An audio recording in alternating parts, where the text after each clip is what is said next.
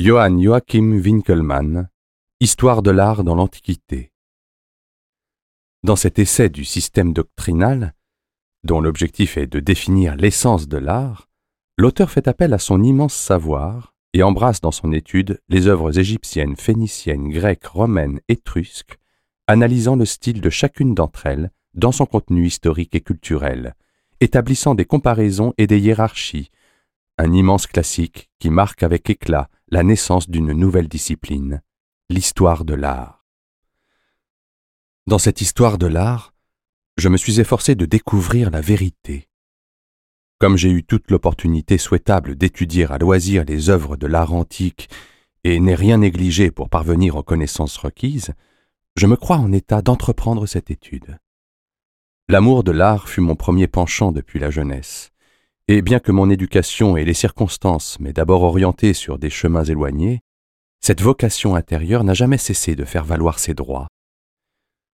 Tout ce que j'ai cité pour fonder ma démonstration, j'ai pu le voir et l'examiner moi-même à de nombreuses reprises.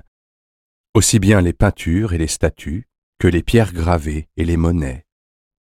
Mais pour soutenir l'imagination du lecteur, j'ai aussi mentionné tant les pierres gravées que les monnaies dont certains livres donnent des gravures d'une qualité suffisante. Mais on ne s'étonnera pas que soient omises quelques œuvres antiques d'un artiste renommé ou d'autres qui se sont fait autrement remarquer. Si j'ai passé certaines pièces sous silence, c'est qu'elles ne peuvent servir à déterminer le style ou une époque artistique, ou bien qu'on ne les trouve plus à Rome, ou enfin qu'elles sont détruites. Car cette infortune a récemment frappé bon nombre de pièces magnifiques, comme j'ai pu le noter dans différents endroits. J'aurais volontiers décrit la splendeur d'une statue portant le nom d'Apollonios d'Athènes, fils de Nestor, qui se trouvait autrefois au palais Massimi, mais elle s'est perdue. Une peinture de la déesse Rome, alléguée par Spon, qui n'est pas celle du palais Barberini, ne se trouve plus non plus à Rome. Le nymphée décrit par Holstenius a été endommagé par négligence, dit-on, et on ne le montre plus.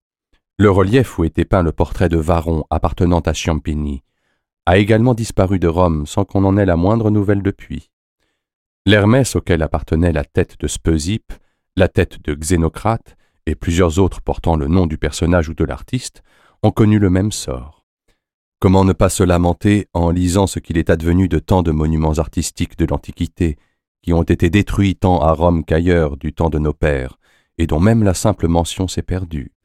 Je me souviens d'une lettre non publiée du célèbre Péresque au commandeur d'Alpozzo, mentionnant de nombreux reliefs qui se trouvaient dans les bains de Pouzol près de Naples et y étaient encore sous le règne du pape Paul III, reliefs où étaient représentés des personnages affectés de toutes sortes de maladies et qui avaient recouvré la santé dans ces bains. C'est la seule information dont nous disposons à leur sujet. Qui croirait que, même à notre époque, on a utilisé le tronçon d'une statue, dont la tête est conservée, pour faire deux autres figures. C'est pourtant ce qu'on a fait à Parme, cette année où j'écris ce livre, avec le tronçon colossal d'un Jupiter dont la belle tête est exposée à l'Académie de peinture de la même ville.